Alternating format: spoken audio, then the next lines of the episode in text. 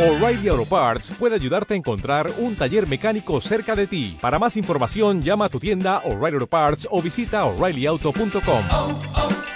O'Reilly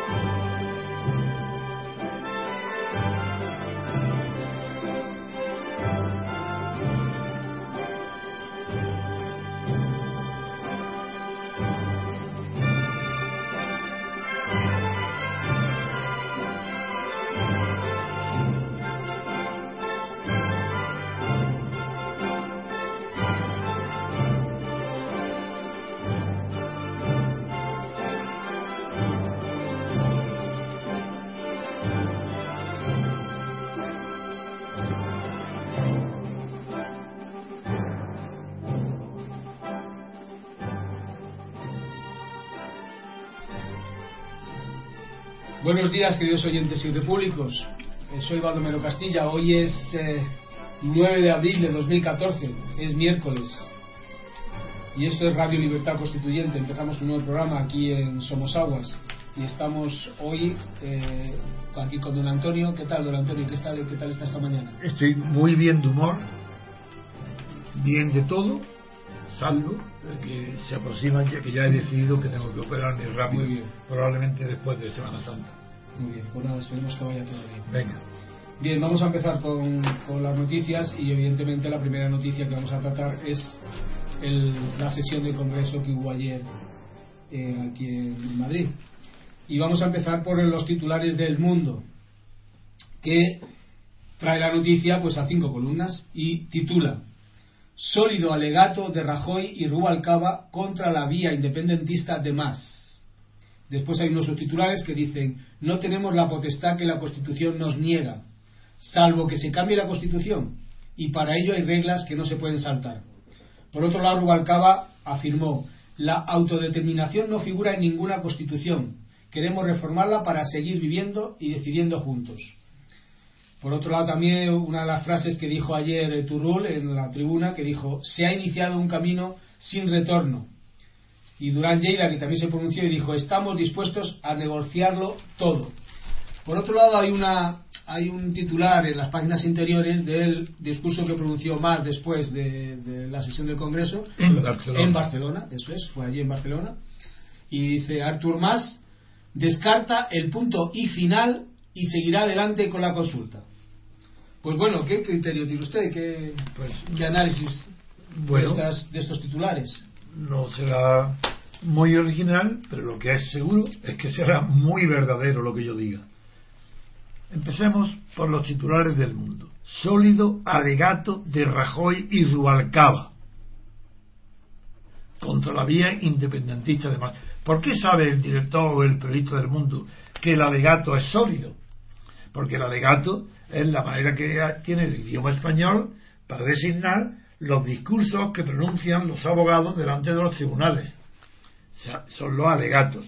Muy bien, ¿qué tribunal, qué juez es el mundo para saber que el alegato que Rajoy y Rubalcaba han presentado en, las, eh, en el Parlamento es sólido? Porque sólido es lo contrario de líquido. Muy bien, de acuerdo, que no haya sido líquido, bien. Pero los alegatos son convincentes, son fuertes, son enérgicos, son débiles, pero sólido alegato, para que sea sólido el argumento, tiene que ser irrebatible. Tiene que ser que sea que no ofrezca fisuras. Y nada de eso sucedió. Lo que vimos, pero no voy a entrar todavía en el fondo. Hablo nada más que las palabras que emplean los periódicos me sublevan. Sólido alegato, pero si el alegato es un, un argumento jurídico, ¿es que hubo argumentos jurídicos ayer? Sí, la Constitución. ¿Es que el problema de ayer era la Constitución nada más? Hombre, al parecer, ¿qué es lo que dice Rajoy? Dice, no tenemos potestad, no tenemos la potestad que la Constitución nos niega. ¿Será que no va? La Constitución no es negativa, no dice niego que te. No, Eh, la Constitución concede o no concede poderes.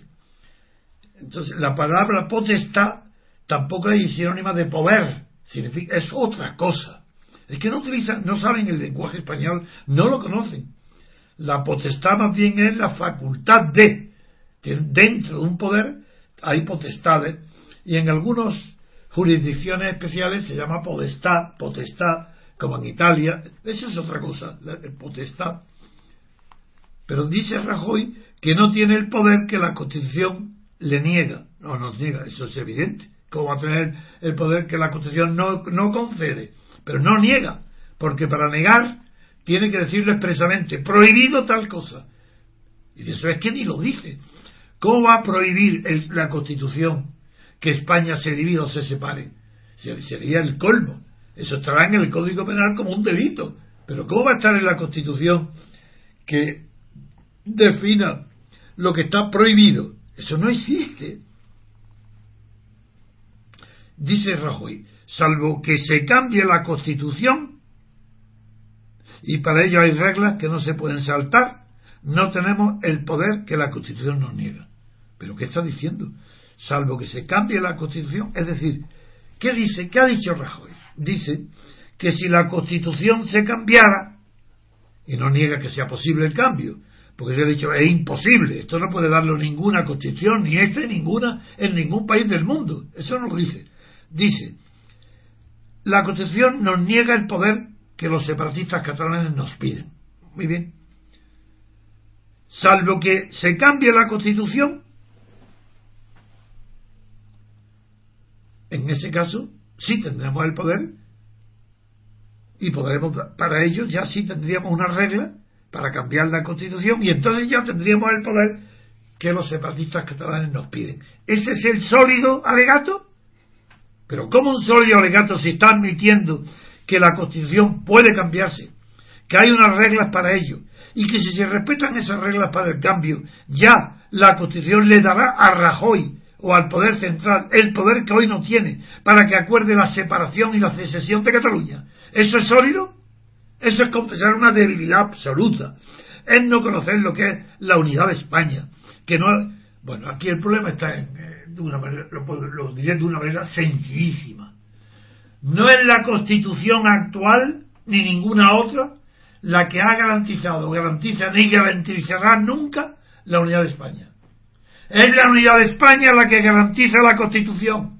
Es todo lo contrario. Pero es que no os dais cuenta de que estamos gobernados por unos imbéciles que no saben ni hablar, ni argumentar, ni razonar. Y el mundo le llama sólido legato. ¿Sólido legato? ¿Pero qué es esto? ¿Acaso antes de esta constitución no había unidad de España? Por lo visto no. La unidad de España es un producto de la constitución. Antes de esta constitución, con Franco y con los reyes y con la república y con la primera y con la segunda y con, y con toda la historia de España de los reyes católicos, no hubo unidad de España, porque no había constitución, amigos. Menos mal que el consenso del Juan Carlos y de los Puyol y de, los Rajoy y de los Suárez, menos mal que el consenso ha dado una constitución que garantiza la unidad de España.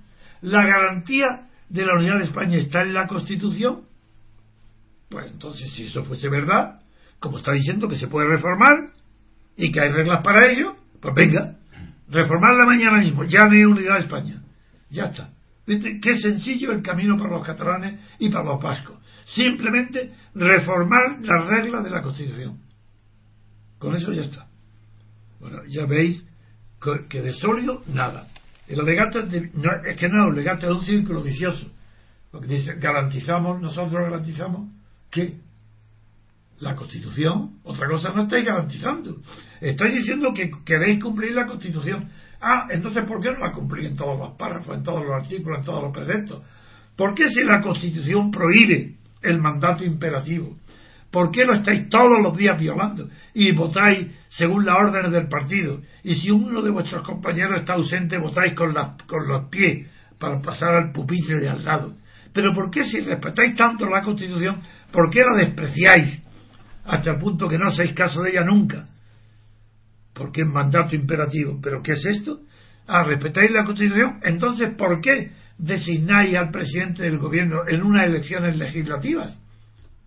Pero si las elecciones legislativas no están para designar al gobierno, ¿por qué el jefe futuro de gobierno es el que hace las listas electorales? Eso no está en la Constitución. ¿Por qué os burláis de la Constitución si no creéis en ella? Y cuando llegue el momento de discutir con los catalanes, decir, ah, eso no tenemos poder. Nosotros no podemos acordar lo, que nos pedís. Nosotros, eh, España, Madrid, el gobierno de Madrid no puede ceder competencias a Barcelona eh, para que convoque un referéndum sobre el derecho a decidir. Ah, no, nosotros el derecho a decidir, de eso no sabemos. Pero, os dais cuenta que son unos niños de colegio jugando a políticos. Que es un patio de colegio, una pelea, pero sin reglas. ¿Y, ¿Y para qué hablar de los que vienen de Cataluña, esos emisarios? Del virrey de España en Cataluña, que ni viene aquí y se dirige luego a dirigir un mensaje por la televisión, qué barbaridad, que todo, qué bien estudiado. Él no viene aquí para no ser derrotado, pero la televisión se pone a su servicio para que, como los virreyes de América, pues dirija un mensaje a los españoles diciendo él, dando buena conducta. Qué bien han estado los representantes catalanes. Me ha gustado mucho. Qué dignidad, qué bien lo han hecho. Eso, pero, súper qué vergüenza es esta de, de cómo tolerar que este politicastro se permita utilizar la televisión para alabar a los tres pobres diputados que no sabían ni hablar, o cuatro, no sé lo que han tres, tres, tres, que no sabían ni hablar. Este, bueno, y ahora vamos, vamos un segundo nada más, porque quiero pasar enseguida al país, estoy con el mundo. Dice, más descarta, para decir que esto continúa igual, que no ha cambiado nada, después de este debate, después de ayer, pues dice el titular de Mundo, más descarta el punto y final y seguirá adelante con la consulta. Muy bien, pues no es verdad que es punto y final, porque el punto y final no se dice, es una falta gramatical grave, porque hay unas reglas gramaticales para escribir al dictado. Cuando se escribe al dictado, cuando el maestro dicta la un, cualquier tipo de escrito para que el alumno aprenda a escribir, hay unas reglas obligatorias. Y es que dice, el que dice coma, punto y coma. Cuando es punto, tiene que añadir punto y seguido, para que no suelte la pluma ni el lápiz. Tiene que avisarle punto y seguido. Continúa, continúa. Que no pasa de renglón. Que sigue el mismo renglón. Pero si es, tiene que poner aparte, dice punto y aparte. Entonces, ¿qué quiere decir? Pasa de renglón, pasa a otra fila y te lo están dictando porque te están enseñando a escribir. El maestro. Y estos que no saben ni escribir ni leer. ¿Qué dice este? porque más descarta el punto y final. Pero si eso no existe. Cuando ha terminado el maestro de, de dictar el escrito, es decir, de escribir para que el alumno escriba, han dictado, después de haber dicho coma, punto y coma, eh, punto y seguido, punto y aparte. Cuando ha terminado dice punto final, no dice y final. Pero es que eso está regulado en la gramática y en la lengua española. Eso no es un capricho. ¿Cómo puede decir punto y final? Eso solamente lo dice una persona que no ha estudiado en su vida gramática, que nunca ha escrito al dictado, que jamás ha tenido maestros que le han enseñado a escribir. Eso quiere decir que es un analfabeto. Pues más es un analfabeto, porque descarta el punto y final.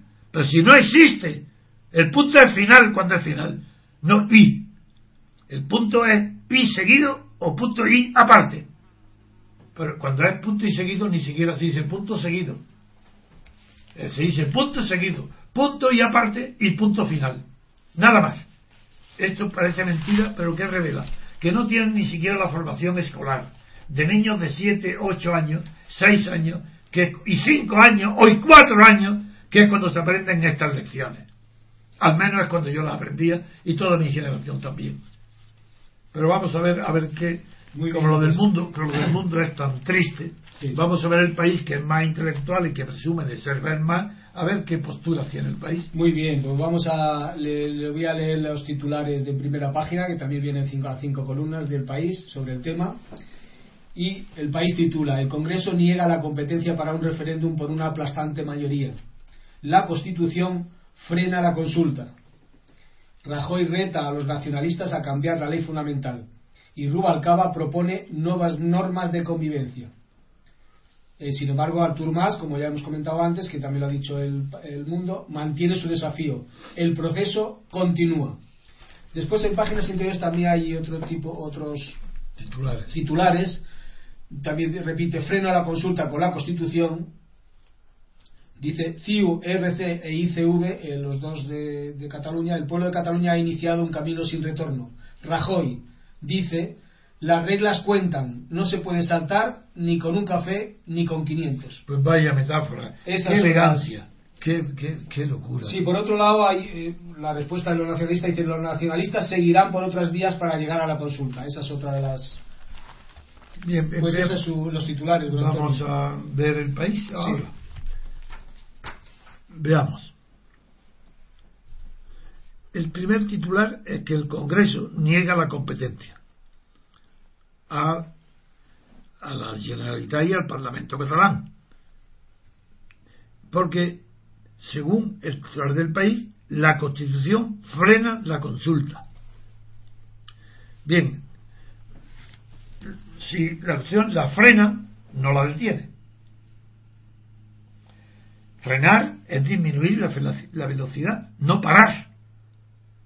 Lo que aquí está traduciéndose el inconsciente del director y del periodista que pone en el titular. La Constitución no para la consulta, la frena. Eso es lo que, en opinión del país. ¿Qué quiere decir? Pues que si la consulta independentista bueno, antes que nada hay que decir que por supuesto que conocemos que la consulta sobre el derecho a decidir no decide, ya sabemos. Pero ¿quién está a favor? Aquellos que quieren decidir la independencia de Cataluña. Ya sabemos que no es lo mismo derecho de autodeterminación que derecho de independencia. Pero todo el que pide autodeterminación es porque quiere la independencia. Hay otros, algunos que no, que, son, que son los socialistas conocen tan mal la esencia de la democracia, ignoran hasta tal punto lo que es la libertad política, que creen que no se puede negar a nadie la consulta, el derecho a consultar. Y dice, por lo menos, si no estamos pidiendo nada, es que la democracia se lleve a Cataluña y se permita que el pueblo catalán se le consulte que qué opina sobre el derecho a decidir sobre su futuro. Y les parece que es una evidencia tan grande de la democracia y es tan grande, tan grande, como si a un ateo dijera, hombre, pero yo, yo no creo, pero ¿por qué no le pedí a Dios que es vuestro amigo y que tanto lo rezáis y tanto lo queréis? ¿Por qué no le pedís que se aparezca en el cielo, se abra el cielo, aparezca con sus barbas en el universo entero y diga, soy Dios, existo? Yo, desde luego, ese día yo dejo de ser ateo. Bueno, ¿y por qué no hacer lo mismo? Ah, de manera que no frena la consulta, consigue. Pero si es que no es la Constitución la que, la que frena nada. Si es que la unidad de España es mil veces anterior a esta Constitución y a toda Constitución. Si lo primero es España y la unidad de España como fuerza real y soberana sobre un territorio de un Estado, sobre un territorio, eso es anterior a toda Constitución. ¿Qué tiene que ver aquí la Constitución? Porque hay España, porque hay un territorio español, porque hay un poder del Estado español sobre los habitantes de ese territorio y sobre ese territorio también, porque hay todo eso, es por lo que no hay separación de Cataluña. No es porque haya constitución, podría no haberla. Mañana mismo se suprime fuera la constitución. ¿Y qué? ¿Es que eso cambia algo las cosas? En absoluto. No cambia ni una coma. Ni Cataluña ni el País Vasco, por el hecho que se derogue la constitución, tienen ya abierto o expedito o libre un camino para la independencia. De ninguna manera. Están exactamente igual que hoy. Quiere decir que para llegar a la independencia tendrán que enfrentarse con quién? Pues con la policía y el ejército del Estado. Tendrá que haber, como siempre digo, una guerra civil. Y tendrán que decirlo, queremos ir a la independencia y para ello vamos a la guerra civil. Venga a decirlo. Pero si es que no existe ni una sola posibilidad entre un millón de que un Estado que ha adquirido la unidad nacional como España, Francia, Portugal, Inglaterra, puedan deshacerse porque haya la voluntad de unas minorías separatistas que por vanidad y falsedad de la historia y por pequeña ambición de poder porque quieren figurar como cabecillas de un Estado que no lo son. ¿Es que creéis que eso puede alterar la historia del mundo? ¿Pero quién se creen que son estos aficionados a historiadores? Que no tienen ni rigor siquiera para estudiar y conocer su propia historia. No, de ninguna manera. La Constitución no es la que frena la consulta. La unidad de España frena la consulta. La unidad de España ha permitido una constitución, falsa constitución, porque no es democrática, ni garantiza las libertades, pero es una constitución escrita de la oligarquía. Y se llama, esa constitución se llama, eh, consagra, eh, sanciona, da, da solemnidad, da formalidad a la sucesión de Franco. Franco muere y su sucesor, Juan Carlos, reúne al jefe del ejército, Gutiérrez Mellado, al jefe de la Falange Suárez, invitan a sus despachos dorados a Felipe González, a Santiago Guerrillo y a Tarabellas, y punto y acaba. Ahí terminó. Y en una pandilla de oligarcas, como los, los pretendientes de Penélope en Ulises, en Itaca, pues se comen la hacienda. ¿Por qué es lo que hacen estos pretendientes al poder, a la muerte de Franco? Que se están comiendo la hacienda, no, que se la han comido. Que ya no hay hacienda española, porque como la de Itaca de Ulises ha sido consumida por quién? Por los pretendientes, ¿a quién? Al poder, los oligarcas. Esos oligarcas son los que hicieron la constitución y hoy se reúnen en el hemiciclo y se suben y se bajan y hacen unos discursos y los periódicos de común acuerdo con ellos dicen, uy, qué sólido argumento. Otro, uy, la constitución frena la consulta. Pues no es verdad. Claro que se han parado, Rajoy y compañía se amparan en la constitución para decir, la constitución me lo prohíbe. Si se cambiara, pues yo no tendría inconveniente. Pues sí, señor, yo sí tendría inconveniente porque España es un solo país, un solo Estado, una sola nación con constitución o sin ella. Pues es que soy indiferente. Ah, la constitución frena la consulta. Mientras no se cambie, dice Rajoy. Pero es que ni siquiera eso es verdad para Rubalcaba. Porque Rubalcaba ni siquiera dice como Rajoy, mientras no se cambie, me prohíben. No, no, Rubalcaba dice algo mucho más grave. ¿Qué es lo que dice Rubalcaba? Que quiero otra forma de convivencia otra forma de convivencia. Otra forma de convivencia. Pero ¿será posible que una persona que no esté en un manicomio, que no esté encerrado en un manicomio, Rubalcaba me refiero, diga que España, él ofrece otra forma de convivencia? Dice también el mundo, ha comentado también, se lo he comentado antes la frase, queremos reformarla para seguir viviendo y decidiendo juntos. Eso también lo ha dicho. Exactamente. Decir, si no se reforma, no se puede seguir viviendo y decidiendo juntos. Eso es, lo que dice Rubalcaba. Pero es que antes ha dicho también lo mismo. Otra forma de convivencia. Por ahí, en algún titular de visto lo he oído. Que, que, me diga cuál. No basta decir otra forma de convivencia. El federalismo. ¿Por qué otra forma de convivencia? Ah, porque es como la Federación de Boseo. Ah, bueno, si es como la Federación de Boseo, pues a ver si hay otra forma de convivencia celebrando combates de boxeo cada, en todas las provincias, en todos los pueblos de España, para que se federen todos como la Federación de Boxeo, o la de fútbol, o la de béisbol, o de baloncesto. Qué locura, Dios mío, qué ignorancia tan grande, qué falta de conocimiento de los principios generales del derecho y de la historia. Pero ¿cómo puede vivirse en un país con esta gentuza? Que no sabe lo que es España, no sabe lo que tienen entre manos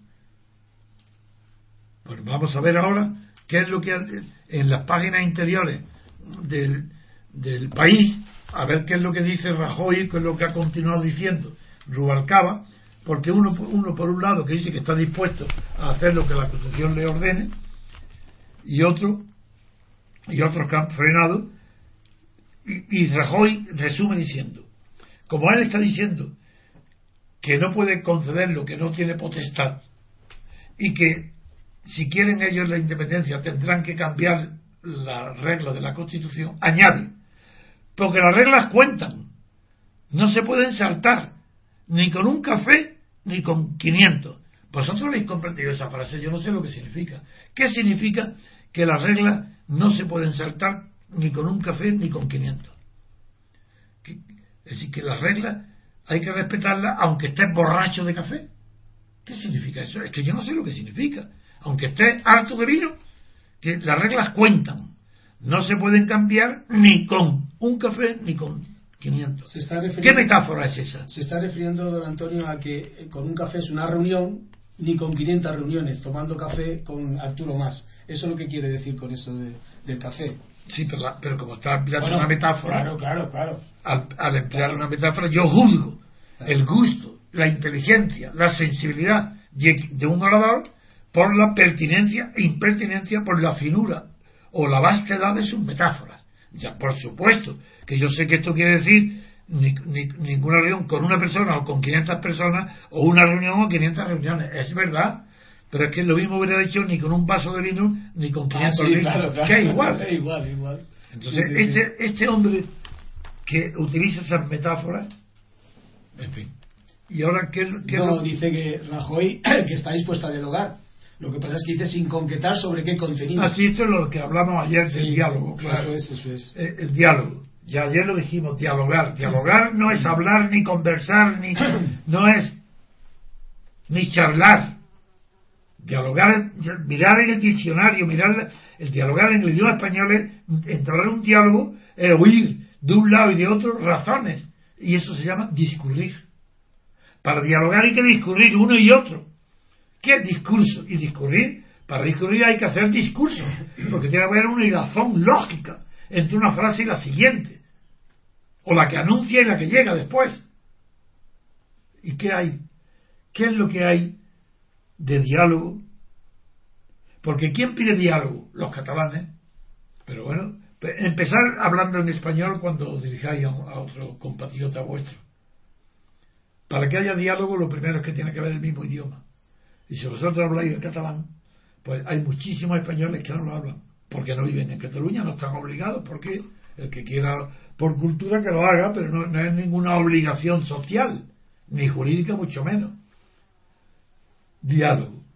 Y una vez que, que ofrecen diálogo, ¿qué es lo que dice Rajoy? ¿Qué es lo que ha ofrecido Rajoy ayer? Diálogo. Pero será posible, esto no tuvo duda pero. Así, Arturo más primero pide diálogo y dicen que no le dan. Y ahora cuando en las cortes se reúnen para dialogar en, en una tribuna pública, que cuando termina, Rajoy promete, termina prometiendo diálogo. Empezando él no viene a dialogar. Bueno, Arturo más no viene. Eso es, eso empezando por eso. Sí, empezando porque él no viene, pero es que ahora Rajoy ofrece al terminar diálogo. Pues esto es que es una toma, esto es una cosa tan infantil, tan baja, tan inculta, que da vergüenza. Pero es que no hay un solo argumento de abogado. Derecho de autodeterminación. Pero, por supuesto que no hay derecho a autodeterminación nada más que para los países colonizados. Pero también se olvidan, porque también lo hubo, la autodeterminación, como lo reconoció la Internacional Socialista. Al final del siglo XIX, en el Tercera Internacional, cuando se desmiembra el Imperio Austrohúngaro, pues claro que hay derecho de autodeterminación para todos los pueblos que formaban parte del Imperio Austrohúngaro.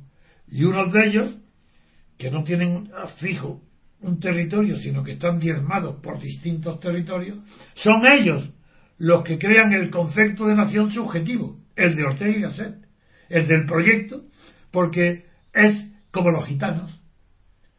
Es que los gitanos son una nación, pues hay quien lo dice, pero no tiene territorio. Eso no, es, no, no es una- no puede ser una nación. Ah, pues los árabes también dicen nación árabe. ¿Y qué se refiere? A la nación, a todos los árabes del mundo, se llama nación árabe. Pero ¿a qué- ¿de qué habláis de nación vosotros?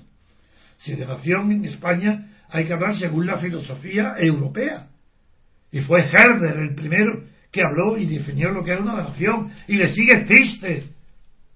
Y luego, se, cuando se produce, y luego analiza muy bien lo que era una nación, Carlos Marx y Lenin. Pero todos los revolucionarios estuvieron en contra, en contra del derecho de autodeterminación para los pueblos europeos que habían adquirido su unidad estatal antes de la Revolución Francesa, como le pasó a España y Portugal. Esas son palabras literales de Carlos Marx y Lenin. Jamás se le ocurrió que pudiera haber derecho de autodeterminación en España, ni en Portugal, ni en Francia, ni en el Reino Unido. Solo Carlos Mann la metió en Irlanda por las razones religiosas, nada más. Qué ignorancia, Dios mío, qué, qué pobreza, qué pena vivir entre personas tan incultas, tan poco estudiosas, tan poco responsables. Que el nacionalismo subjetivo. Pero que ese nacionalismo subjetivo, pues si es subjetivo, todo está permitido. Si no hay nada objetivo en la política, pues sí, la nación es algo objetivo. El Estado es algo objetivo, no es subjetivo. No es un proyecto. No es como todos definen o como Ortega, proyecto de vida, subjetiva de vida en común. A quien lo copia es José Antonio, con unidad de destino en lo universal. Pero ¿qué, qué universal tiene Francia? Pues es una nación. O Guinea Ecuatorial, bueno, por lo menos tiene petróleo. Y el petróleo sí que tiene destino universal. Pero ese es Ortega, es el pobre Ortega, frívolo, ignorante de política que no sabe nada de nada. De política Ortega, un ignorante tan grande como prácticamente como Rajoy o como Rubalcaba.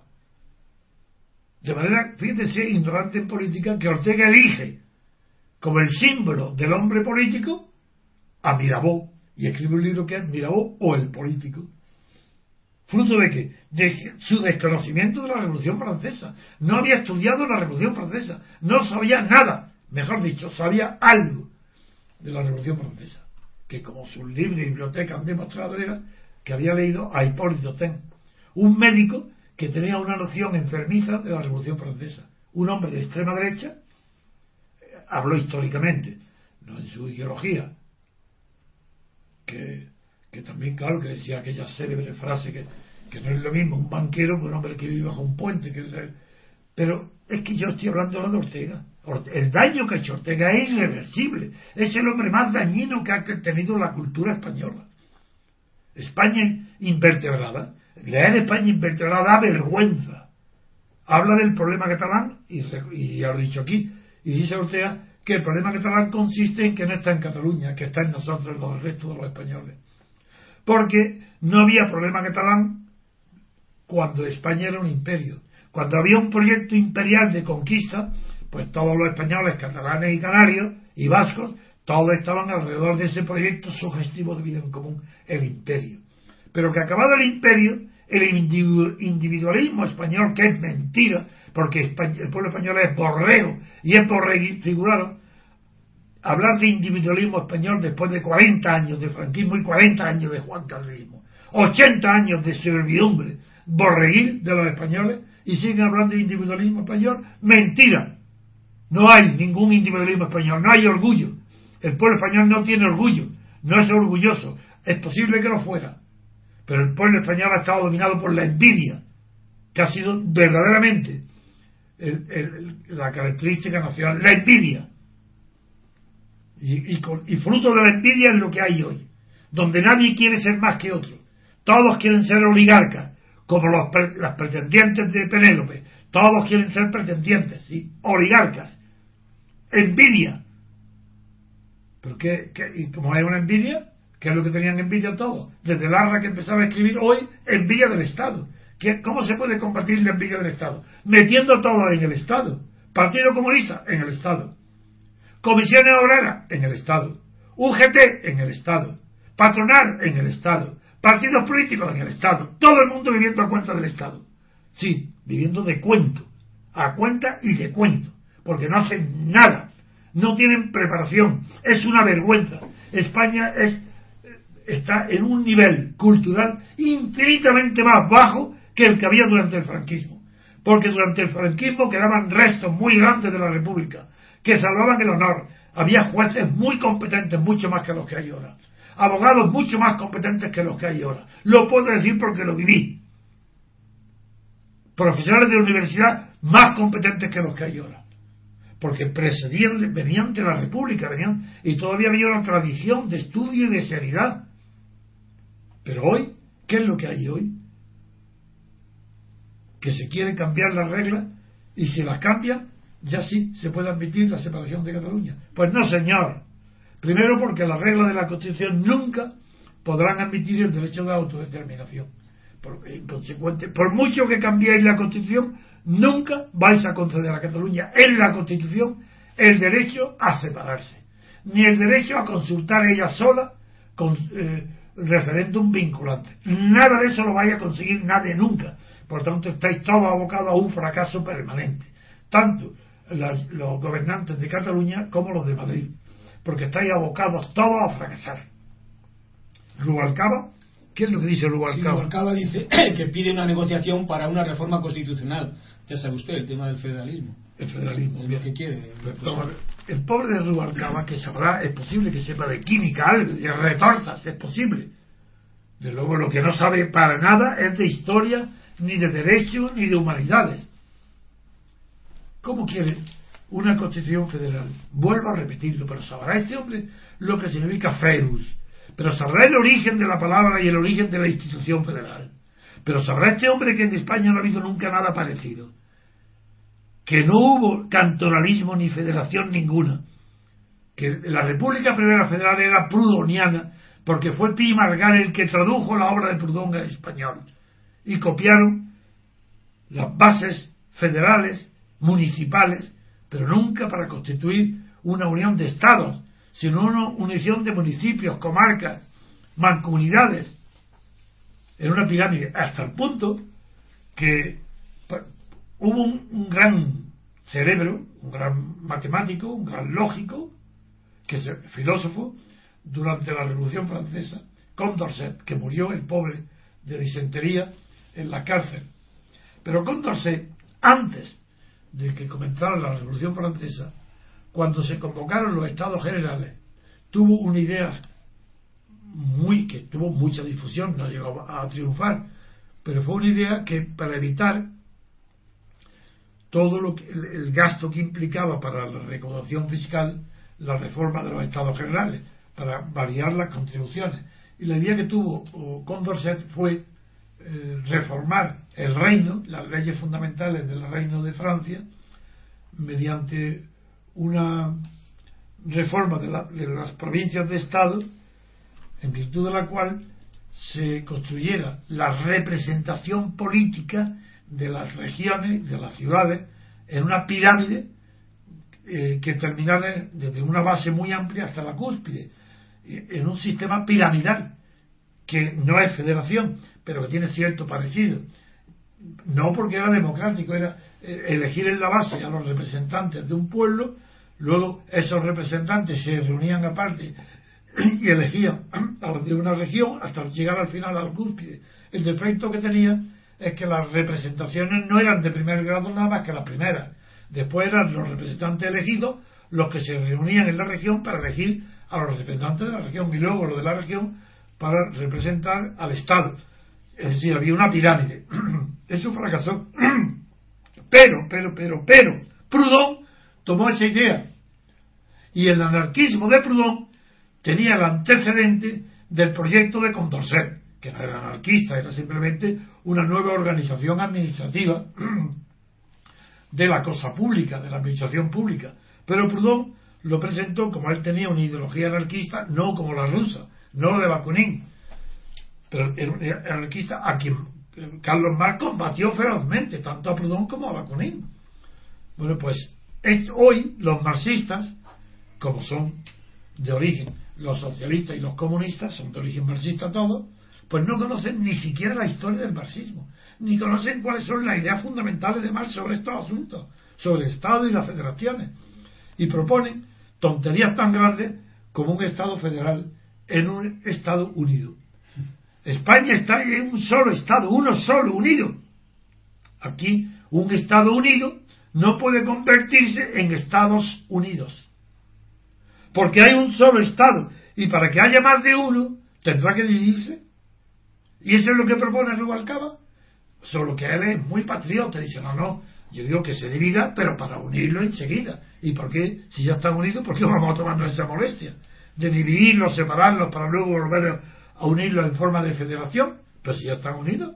Pero ¿cómo este pobre hombre de Rubalcaba, que no tiene más que que habla a una velocidad de como una metralleta, para no decir nada, porque no dice nada, dice más con las manos y con los hombros y con los gestos y con los ojos que con la palabra. Con la palabra no dice nada. Es que parece el signo de los socialista. Felipe González era cantinfle y este no, este habla mejor que Felipe González, pero, pero es que lo dice, no tiene contenido lo que dice. Porque lo que dice es, vamos a dividir a España. No he dicho todavía el número, si en 17 pedazos o en 4. Y no sé si es 4 porque sería Cataluña, País Vasco, Galicia y Canarias, no lo sé. Hasta quizás Baleares, Valencia, no lo sé. No he especificado en qué número se divide. Y luego los federamos. Una vez divididos, los federamos. Pero, ¿dónde está la fuerza para dividir? Porque el FEDUS, la fuerza para unir está en que están previamente separados. Y se hace el federalismo porque están separados. Pero ¿dónde está aquí la fuerza para destruir, dividir España, trocearla? ¿Quién tiene esa fuerza? ¿A cañonazo? ¿Con aviones? ¿Cómo separamos el territorio español? Y luego lo unimos. Sin, pero con puentes. ¿cómo, se, ¿Cómo se hace esto? Como esto es para niños y como esto es para locos, como esto es un manicomio. Bueno, un manicomio. Yo creo que las razones mentales que están al frente del poder son tan grandes que ni siquiera tienen la categoría de locos. El loco tiene cierto, cierto, cierto impone, y en todos los países del mundo el loco siempre ha sido algo respetado. Pero el tonto el tonto es el anda rey del mundo. Y, y si, si yo tuviera una televisión y pudiera decir lo que son estos de verdad, pública, eh, sería el espectáculo más divertido del mundo. Serían millones de españoles a carcajadas oyéndome.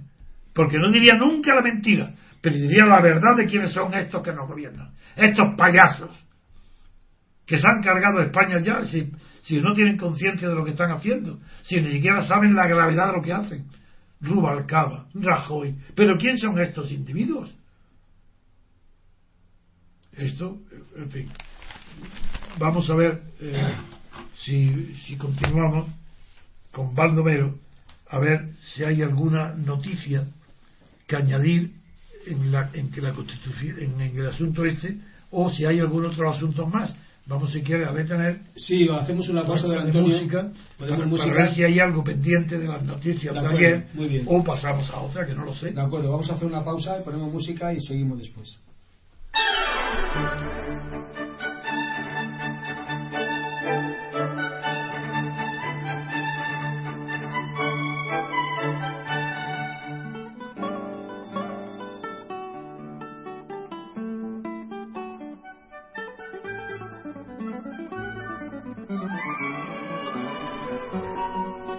Vamos a hablar ahora de, Ucrania, porque en el, en el, país, en la primera página, viene una, una nueva noticia sobre esta región. Y comenta el país, pues, titula el país, Ucrania lucha para recuperar el control sobre el este del país. La OTAN advierte a Rusia contra cualquier movimiento adicional. Ya en páginas interiores dice Ucrania busca retomar el este rebelde. Kiev recobra el control de uno de los edificios oficiales ocupados por activistas prorrusos. Estos edificios estaban en la ciudad de Yarkov. Dice, lograron retomar ayer en Yarkov el control de la sede de la administración regional. Dice, manifestantes prorrusos exaltados por el apoyo del Kremlin mantuvieron ayer su desafío a las autoridades de Kiev en las regiones del este de Ucrania, sobre todo en Donetsk, Yarkov y Lugansk. Y después viene otro titular también, muy interesante, que habla de la OTAN. Dice, la OTAN avisa de que otro paso en Ucrania supone una escalada seria la Unión Europea prepara a toda velocidad la nueva fase de sanciones a Moscú. Pues estos son los titulares, don Antonio. ¿Qué criterio tiene sobre este tema? Mm, bueno, es fácil. Eh, cuando se conoce bien la psicología humana, y no solo la psicología individual, sino también la social, que abarca el conocimiento del comportamiento de las masas, pero también en la, en la pugna psicológica que hay en los niños, en los colegios, luego la competencia por los puestos retributivos en la sociedad y en el Estado. Cuando se conoce el estudio y cuando se ha estudiado toda esta psicología profunda de los individuos de las masas, se ve cómo con qué frecuencia cuando no hay en el mundo grandes dirigentes, cuando no hay hombres de genio, cuando no hay talento, aparece enseguida el pensamiento infantil, el de los niños, y eso es lo que hoy hay. Incluso en el asunto de Crimea, que afortunadamente ha terminado, pero en el enfrentamiento entre la Unión Europea y el Putin, eh, las manifestaciones de paralelismo con lo que vemos de niños en los colegios es brutal. Y no podemos por menos de recordar que todo esto es un verdadero eh, atraso, porque reflejan posiciones psicológicas propias de menores de edad. Hay un artículo en El País que está firmado por Arbatov, que es un ruso inteligente, que hace esfuerzos grandes para normalizar o intentar normalizar las relaciones de Rusia con Europa y con Estados Unidos, hablo con Europa Occidental, con la Unión Europea. Y este cree que Putin está dominado por una creencia contra él, en el sentido de que considera que las potencias occidentales están siempre alimentando eh, revueltas, rebeliones contra Putin. Hay algo de verdad en lo que dice, pero no es de ninguna manera como él lo dice. En cambio, lo que sí veo yo, jugándolo con ojos de frialdad total, es como la OTAN, cuando avisa a Rusia de que otro paso en Ucrania supone una escalada seria, no tengo más remedio que acordarme de las peleas de los niños en los patios de colegio, donde uno, amenazando al otro, le dice, un paso más y te pego. Hagamos un paso más. Y el otro le dice, lo voy. Dice, no, he dicho aquí, esta raya. Si pasa, eh, incluso hay películas del oeste donde han reflejado esas peleas donde trazan una raya, ves quién la pasa. Y quien, como la pase, bueno, cuando la OTAN dice otro paso más, es que está dispuesto a consentir todos los pasos más. Eso es mentira. Ese no es, la psicología no es así. La OTAN está diciendo, mira, yo no, no, voy a atacarte nunca a ti. Nunca va a haber una guerra, nunca va a haber un ataque militar. Ahora, te tengo que avisar y decir esto para que frenes, para que no, no te quedes con, con toda Ucrania. Te, te habías quedado con el Kremlin, perdón o no, no tenemos más remedio que hacer el simulacro, para fingir que eso no, pero ya sabemos, ¿cómo no vamos a saber Obama y yo y la OTAN? Y ¿Cómo no vamos a saber que no hay constitución en Kiev? Pues claro que sabemos que no hay. Y tenemos que mentir. Y le damos las órdenes a, a las pequeñas niñas como Santa María, vicepresidenta del gobierno español, para que ella diga que no hay ley internacional. No, mejor dicho, que Rusia, Putin, ha violado la ley internacional. Que hay una constitución en Kiev y que Putin la ha violado. Nosotros sabemos que es mentira, pero tenemos que decirle que diga eso porque la opinión occidental tiene que estar a favor nuestro. Y si decimos que no hay constitución y que la constitución de Kiev, quien la ha roto hemos sido nosotros, Bruselas, ingiriéndonos, metiendo, y con la ayuda de Kerry y de Obama, para, para acercar a Putin, reducirlo y impedir que, que firmara un acuerdo comercial con la Unión Europea, si nosotros decimos eso, estamos perdidos. Dejadnos que digamos eso y por tanto ahora estamos en nuestro papel. Decimos Rusia, bueno, ya está. Crimea, basta y no más. Y no creas que hemos terminado. Pues ya no, no dé un paso más, otro paso más y la guerra. Pues no, señor. Primero porque Putin no da ningún paso. Ni lo dio en Crimea ni ahora tampoco. Es que creéis que es tonto Putin, que es un irresponsable. Naturalmente que Putin desea incorporar a Rusia a las ciudades territorio y poblaciones que antes fueron de Rusia. Eso es evidente, pero no hará nada que comprometa la paz mundial. De ninguna manera va a provocar, Putin no va a provocar. Que, que tenga el complejo que no lo quieren, que crean que Occidente está deseando que él caiga. Bueno, muy bien, esa es la tesis de Orbatov, que hoy publica en el país, pero eso no tiene nada, eso está muy lejos de ser una realidad. En cambio, lo que es una realidad es el complejo de fracaso que tiene Estados Unidos y la OTAN porque han perdido todos los enfrentamientos que tienen últimamente con Rusia. Pero todos, sin excepción. ¿Y ahora dónde estamos hoy? Hoy estamos en que en el este de Ucrania, donde están las ciudades Yarkov, Donetsk y Lugansk. Lugansk, sí, Lugansk. Si es que las recuerdo menos el nombre porque las otras las conozco por la historia y Lubán no, nunca Sí. me había merecido mi atención en la historia, porque no ha protagonizado por lo visto hechos notables históricamente. Pero en fin, mm, resumo. Hoy el 80% de la población del este de Ucrania habla ruso. Gran parte, no todo, gran parte del territorio al este de Kiev formó parte de Rusia.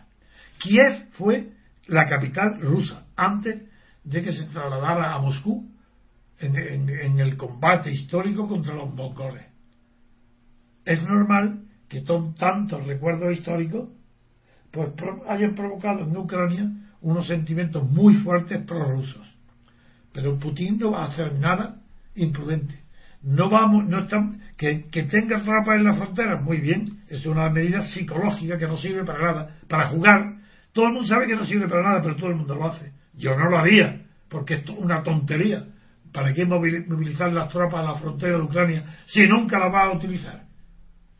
Pero una persona insegura y acomplejada, porque para ser acomplejado no basta una persona que no tenga confianza en sí misma. Puede incluso tener confianza en sí mismo y estar acomplejado. Porque el complejo ante los demás depende del juicio que tú tengas sobre la valoración que los demás hacen de ti. Y si Putin está convencido, como dice este, este señor Arbatov, que Occidente tiene, le tiene manía y que quiere atentar, alentar una rebelión contra él, no una revolución, como dice Arbatov, eso no.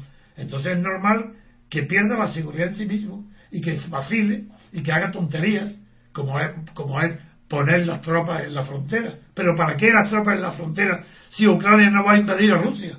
Pero lo hace como una medida visible, llamativa, que no sirve para disuadir nada, porque guerra no va a haber. Pero en fin, se prestan a la comedia. Hay un teatro de operaciones, dentro de, la- de esas operaciones, una de ellas está esta, que se movilicen las tropas hasta la frontera, las tropas rusas. No para intervenir, nunca van a intervenir, pero de esa manera se permite que los habitantes favorables a la unión con Rusia, que están en, en Ucrania, pues puedan tener más confianza en sí mismos, que puedan eh, hacer actos de mayor valentía eh, para obtener el dominio de la situación dentro de Ucrania, sin necesidad de que intervengan las tropas rusas. Esta es la situación. Yo con esto quiero decir, uno, que Putin no es un gran estadista. Dos, que su ministro de Asuntos Exteriores es bastante bueno, es inteligente, prudente y está actuando muy bien. Tercero, que Putin es un hombre sagaz y listo. Y que si está acorralado, si él cree que lo están persiguiendo o preparando su caída, pues es natural que se defienda y es, y es natural que cometa errores.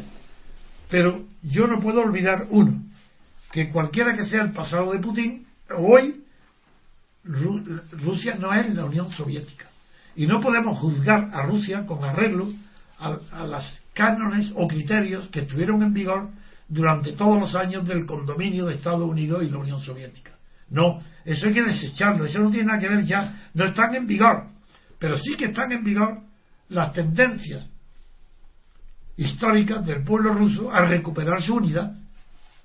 Es natural que con los zares Rusia tuvo una extensión mayor de la que tiene hoy, aunque hoy conserva unas federaciones, unas uniones federativas con repúblicas del Cáucaso sobre todo que no estaban con los zares. Todo este mapa, con el tiempo, a lo mejor tarda 50, 100 o 200 años, pero es normal que en Rusia se produzcan tensiones a causa de la enorme extensión de su territorio, de los enormes recursos que tiene y de que hoy Rusia se presenta para Europa como el porvenir. Quien no vea esto está ciego. Rusia es el porvenir de Europa.